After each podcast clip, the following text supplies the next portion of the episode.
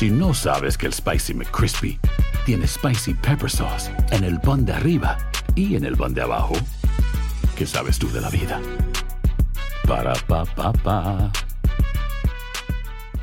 Cassandra Sánchez Navarro junto a Catherine Siachoque y Verónica Bravo en la nueva serie de comedia original de VIX, Consuelo, disponible en la app de VIX ya. Hola, soy Jorge Ramos y a continuación escucharás el podcast del Noticiero Univisión. El programa de noticias de mayor impacto en la comunidad hispana de Estados Unidos. Hola, muy buenas noches. Maite Interiano está aquí con nosotros y Maite, vamos a comenzar con las declaraciones de Stormy Daniels que son las primeras desde que acusaron a Donald Trump de haberle hecho pagos ilegales que después encubrió. Así es, Jorge. En una entrevista con el periodista inglés Piers Morgan, la actriz porno enfatizó que desea testificar en el juicio contra Trump, aunque cree que él no debería de ir a la cárcel por este caso. lo que ha pasado es que la Fiscalía de Manhattan dice que Trump trató de comprar su silencio para no perjudicar su candidatura presidencial en el 2016. Trump asegura que no hizo nada ilegal. Y Claudia Uceda nos cuenta con más detalles qué fue lo que te declaró esta testigo que será clave contra Donald Trump. Stormy Daniels, la actriz porno en el centro de una tormenta legal, le dijo a Fox Nation que desea testificar si hay un juicio contra el expresidente Donald Trump. Daniels asegura haber recibido 130 mil dólares de Trump para silenciar y ocultar un supuesto encuentro íntimo con él. Cuando le preguntaron si el expresidente debería de ir a la cárcel por lo que le pasó, su respuesta fue más diplomática.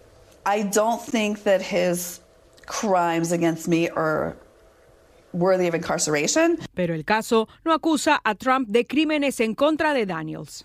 Trump es acusado por falsificar documentos de negocios y si sobre Trump debería ir a la cárcel por otros delitos, Stormy dijo, I feel like the other things that he has done, if he is found guilty, absolutely.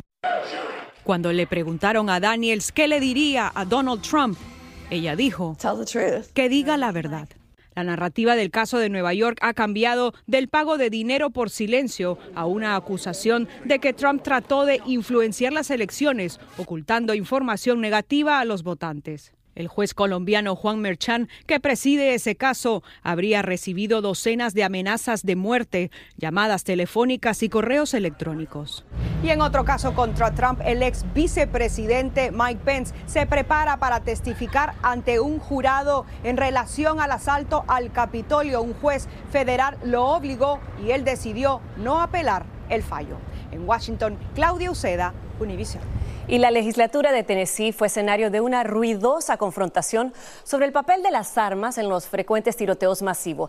La mayoría republicana planeó la expulsión de colegas demócratas por participar en protestas de violación de una ley de decoro. Pero miles de manifestantes apoyaron a los amenazados con la expulsión y esto ocurrió días después del asesinato de tres niños y tres adultos en un colegio religioso en Nashville. Pedro Rojas nos tiene las imágenes. La batalla para reducir el acceso a armas de alto calibre en el país tomó por asalto la legislatura de Tennessee. Allí la mayoría de legisladores republicanos expulsó a uno de sus colegas demócratas y otros dos podrían enfrentar el mismo castigo, luego de participar en una protesta que interrumpió el orden del Parlamento estatal hace unos días. La protesta era para exigir que la legislatura prohibiera la compra de armas de alto calibre luego de la matanza de tres niños y tres adultos en una escuela de Nashville. Activistas critican la expulsión.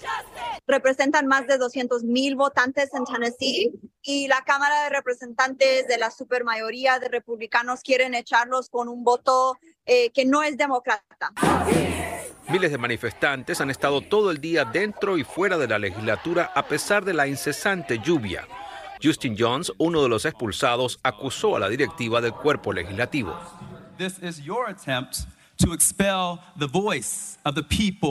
Este es su intento de expulsar la voz del pueblo de la casa del pueblo, expresó el ex legislador.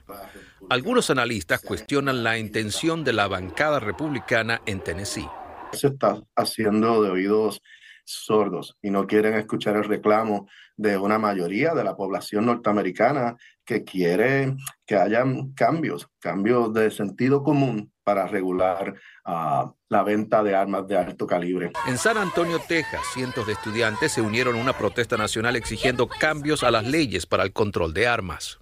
La Casa Blanca expresa preocupación por las acciones de la legislatura de Tennessee.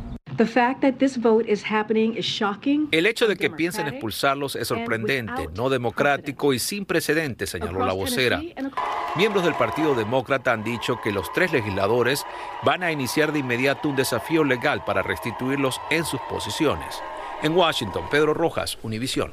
El juez de la Corte Suprema, Clarence Thomas, durante dos décadas ha aceptado viajes de lujo pagados por el millonario Harlan Crow, un donante de las campañas republicanas. Esto lo dice una investigación de ProPublica, la cual agrega que Thomas no reportó estos regalos en sus declaraciones financieras.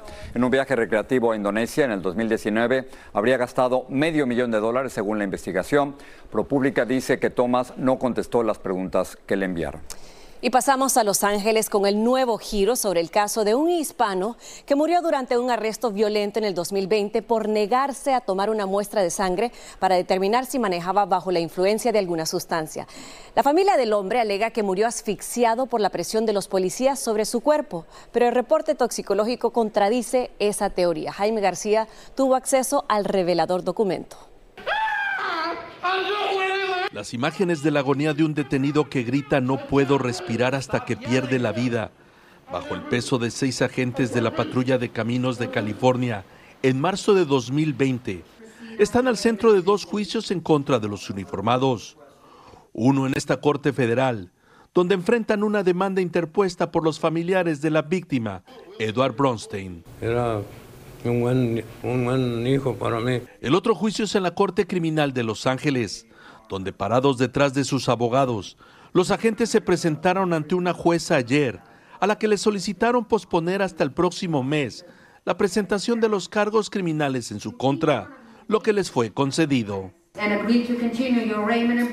Respondiendo a una solicitud de Univisión, la Asociación de Patrulleros de Caminos de California salió en defensa de sus agremiados, señalando por escrito que el médico forense determinó como causa de la muerte del señor Bronstein una intoxicación aguda de metanfetaminas y agregó que ninguna evidencia sugiere que sufrió asfixia durante la sujeción por los agentes de la ley. No hay pruebas contundentes que murió de metanfetamina. El abogado que encabeza la demanda federal reveló que la conclusión de un experto patólogo que ya le fue presentada a los defensores de los agentes es otra. En cambio, sí hay pruebas contundentes por un médico reconocido a nivel internacional que determinó que la causa de muerte fue asfixia. El próximo 15 de mayo, los siete agentes de la patrulla de caminos de California tendrán que regresar a la corte para responder a acusaciones de homicidio involuntario y abuso de autoridad, por los cuales pueden ser sentenciados a un máximo de ocho meses de prisión. En Los Ángeles, Jaime García, División. Y la ilusión del sueño americano se convirtió en una tragedia para una familia de Guatemala al ser atropellada en Ciudad Juárez. El hijo de dos años murió en el accidente y sus padres resultaron gravemente heridos. Reportes indican que un auto los impactó cuando se dirigían presuntamente a un sector del río Bravo para cruzar a Estados Unidos. Miles de turistas han saturado, como es costumbre, las playas y carreteras de México por la Semana Santa, pero recientes balaceras en Cancún y en Acapulco han hecho que las autoridades refuercen la seguridad con miles de soldados que permanecerán hasta finales de la próxima semana. Pero como nos dice Jessica Cermeño, ni eso impidió que más de 20 inmigrantes desaparecieran o fueran asaltados en una carretera de San Luis Potosí. Así lucen las playas de México en estas vacaciones de Semana Santa saturadas y con miles de miembros de las Fuerzas Armadas y la Guardia Nacional vigilando. Después de que en los últimos días se registraran al menos una decena de asesinatos en las playas de Quintana Roo y Guerrero, hechos violentos que también dejaron heridos a varios turistas. En el puerto de Acapulco, los guardias nacionales hacen rondines las 24 horas, algunos sin armas, para relajar a los visitantes como Iván Pérez, quien viajó desde el Estado de México con su familia. Me parece que nos da mucha tranquilidad si vemos cómo está la situación y vemos cada rato los, el vandalismo. Pues da seguridad y confianza, más que nada por los tiempos que están algo peligrosos. Está muy bien que implementen este tipo de operativos. No notamos nada raro. Esta es la primera vez que tantos militares vigilan las playas mexicanas y también hay mayor despliegue en las vías terrestres. Aquí emplearíamos 4.724 elementos en los destinos turísticos, 3.800 elementos de seguridad a carreteras. En total, más de 8.500 soldados. Sin embargo, ni esta vigilancia extrema impidió que 23 guanajuatenses que viajaban por carreteras y Estados Unidos en dos vans como esta desaparecieran. El dueño de las camionetas aseguró que ya encontraron una de las unidades abandonada en San Luis Potosí. Pero no hay la localización de personas a bordo ni de los choferes. El transportista informó además que desconocidos les exigieron rescates de hasta 3.200 dólares por cada persona desaparecida. Pero cuando los buscaban encontraron a otros 16 en esa misma carretera víctimas de un asalto. Y hoy el gobierno de San Luis Potosí reportó el rescate de otros 35 migrantes secuestrados en esa zona. En las imágenes del rescate, decenas aparecen entre la maleza, tirados en el piso. Los 23 guanajuatenses supuestamente ya tuvieron contacto con sus familiares. Van comunicando ellos cada que tienen oportunidad. ¿A qué parte de Estados Unidos Ahí no sabes. ¿Y a qué parte de México están ahorita o ya? No, es, no sabemos. En México, Jessica Cermeño, Univision. Hay gente a la que le encanta el McCrispy y hay gente que nunca ha probado el McCrispy. Pero todavía no conocemos a nadie que lo haya probado y no le guste.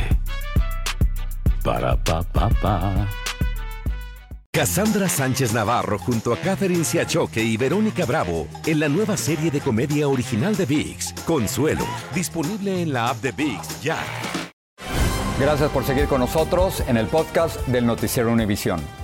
Cientos de franceses se enfrentaron violentamente a la policía de París en el undécimo día de protestas en contra del aumento de la edad de jubilación de 62 a 64 años. Los manifestantes lanzaron pintura y bombas de humo a los agentes. El Parlamento aprobó sin votar la nueva ley de jubilación, pero el Tribunal francés está revisando su legalidad y dará el fallo el viernes.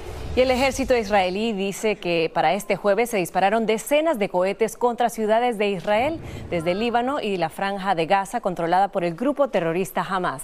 Los ataques dejaron heridos y daños materiales en carreteras y edificios. La agresión es en respuesta a los choques entre fieles musulmanes y la policía israelí en Jerusalén.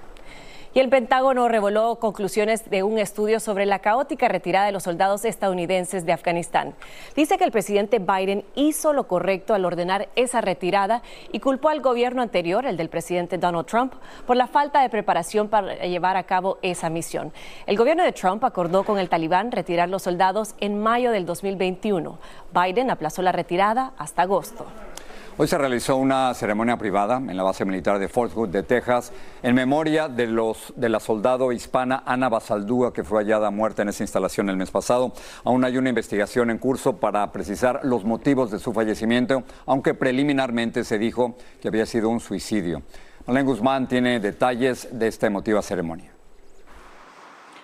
Así es, amigos y familiares pudieron despedirse de la soldado Ana Fernanda Basaldúa y esta vez lo hicieron aquí dentro de la base militar de Fort. Sabemos que este acto conmemorativo a puerta cerrada se llevó a cabo en una capilla en las instalaciones de esta base militar, donde sabemos pasó los últimos 15 meses de su vida y fue aquí donde encontraron también su cuerpo.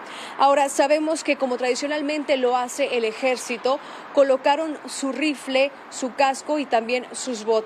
Su familia estuvo presente y más temprano hablamos con un amigo quien prefirió ocultar su identidad, pero él dice los jóvenes soldados sienten miedo a reportar. Escuchemos. Necesitan tener un voz. Y si nadie puede hablar por ellos, alguien más puede. Son niños. Sus vidas realmente no empezaron. Y eso es la cosa que duele más y la organización Protect Our Defenders que apoya a la familia Basaldúa Ruiz y que lucha por ponerle fin al acoso sexual dentro del ejército, le está pidiendo al comandante de esta base militar de Fort Hood que realice una investigación independiente. Sabemos que los restos de Basaldúa regresarán a California y después llegarán hasta su natal Tacámbaro, Michoacán. En Quilín, Texas, Marlene Guzmán, regreso con ustedes. Gracias, Marlene. Y un juez federal de Estados Unidos ordenó la detención del expresidente de Perú, Alejandro Toledo, para iniciar el proceso de extradición a ese país.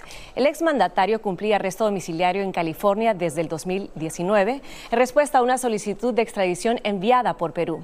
Toledo deberá entregarse al servicio de alguacil mañana viernes en San Francisco. Y ahora tenemos un reportaje sobre las complicaciones para conseguir citas en algunos consulados de México en los Estados Unidos. Varios mexicanos en California, por ejemplo, dicen que han tenido que comprar las citas a terceros para poder hacer sus gestiones. Nuestro corresponsal en San Francisco, Luis Mejid, salió a investigar. la línea Varios de los trámites que se hacen en los consulados de México requieren citas. Pero muchos mexicanos dicen que es muy difícil conseguirlas. Sí se quejan las personas de que tarda meses.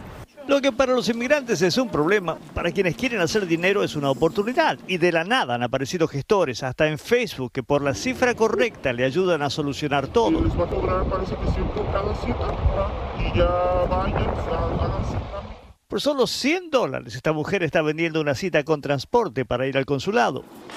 Los precios suben de acuerdo a la distancia y a la complejidad del trámite. Este hombre se sintió obligado a comprar una cita y hoy no quiere mostrar su cara por miedo. Pues la verdad, me, se siente mal en hacer esto, pero pues no hay otro recurso más que pagar. Por eso quiero que nos unamos y pues, que el presidente, el consulado nos ayuden a, a solucionar tus problemas. Hoy los consulados de México están cerrados porque es jueves santo, pero hace unos días el cuerpo diplomático le dijo a los mexicanos que necesitan hacer trámites aquí en California que se pueden conseguir citas por internet y que no hace falta pagarlas. Invitamos a los connacionales a que denuncien cualquier práctica ilegal para la cuestión de venta de citas. No eh, tienen que recurrir al pago por algún servicio que ellos obtienen directamente. Todo suena muy bien, pero quienes están frustrados dicen que mientras no haya cambios, no les quedará otra opción que seguir pagando. En San Francisco, Luis Mejir, Univisión. Microsoft y varios grupos de hospitales se acogieron a una orden judicial para ayudar a cortar el acceso de los ciberdelincuentes a una herramienta de pirateo en todo el mundo. Se trata de uno de los mayores movimientos para combatir los ataques de ransomware que han paralizado a los proveedores de atención sanitaria del país. Algunos ataques incluyen obligar a desviar ambulancias o cancelar citas de quimioterapia. La Reserva Federal, que es el Banco Central, va a lanzar en julio un nuevo servicio más seguro para transferir dinero al instante las 24 horas del día. A través del servicio llamado FedNow, las empresas y personas que reciban o envíen dinero tendrán pleno acceso a los fondos de manera inmediata. La economía estadounidense sigue enfriándose un poco. El Departamento del Trabajo informó que han aumentado las solicitudes de subsidio por desempleo. 228 mil personas solicitaron esta ayuda la semana pasada. Tenemos una pequeña nota sobre cuestiones médicas. Los agregados de azúcar que contienen muchos productos pueden causar hasta 45 consecuencias negativas para la salud e incluso un ataque cardíaco. Investigadores estadounidenses y chinos descubrieron que estos azúcares aumentan el riesgo de desarrollar diabetes, gota, cáncer, asma y hasta la muerte prematura, entre otras. Por eso recomiendan limitar el consumo de azúcar a unas 6 cucharaditas al día, solo 6. El Papa Francisco presidió hoy la misa crismal con la que comienzan los ritos de la Semana Santa y en su homilía pidió a los sacerdotes que eviten las divisiones en la iglesia. Luego el Papa acudió a lavar los pies a 12 reclusos a la cárcel de menores, Casal del Marmo, en las afueras de Roma, donde curiosamente estuvo en su primera Semana Santa como pontífice hace 10 años. Maite, vamos a terminar con una escritora de solo nueve años de edad que ganó un concurso aquí en la ciudad de Miami. Me encanta. La pequeña Kiara López llenó las páginas con su historia personal sobre todo lo que pasó para llegar de Guatemala a Estados Unidos, pasar por la frontera, todo esto de la mano de su madre. Exactamente. Vilma Tarzona conversó con Kiara, una niña inmigrante y protagonista de una historia inspiradora. A sus nueve años, la pequeña Kiara, al lado de su madre María, ya hizo historia me pensé en la cabeza.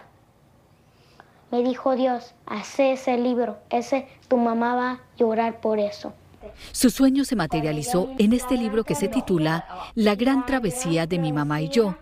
Cuenta la historia de su peligroso viaje desde Guatemala a Estados Unidos de la mano de su madre. Después cuando nací, ella lloró por mí porque ella dijo, ella tal vez pensó que yo voy a crecer como igualita como yo. Me dice que tranquila mamá, todo va a salir adelante.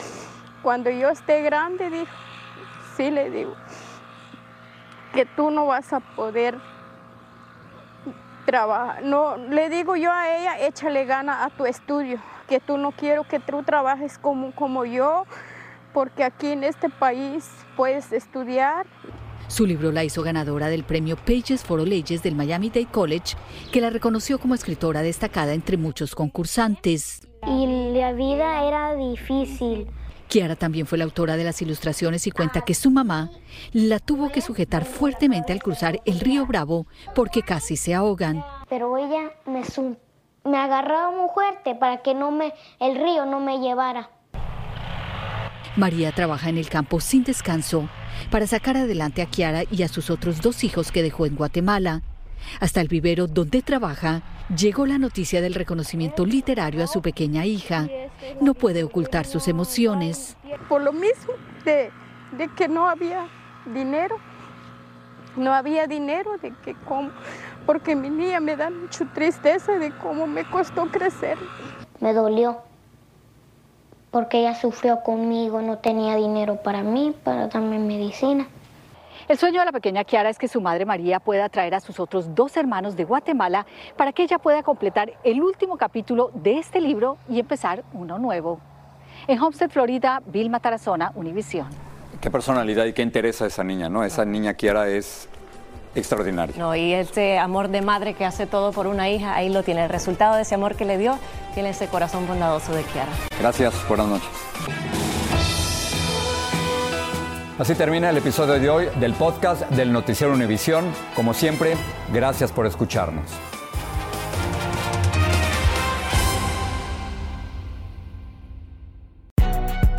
Si no sabes que el Spicy McCrispy tiene Spicy Pepper Sauce en el pan de arriba y en el pan de abajo, ¿qué sabes tú de la vida? Para, pa, pa. Cassandra Sánchez Navarro junto a Catherine Siachoque y Verónica Bravo en la nueva serie de comedia original de VIX, Consuelo, disponible en la app de VIX ya.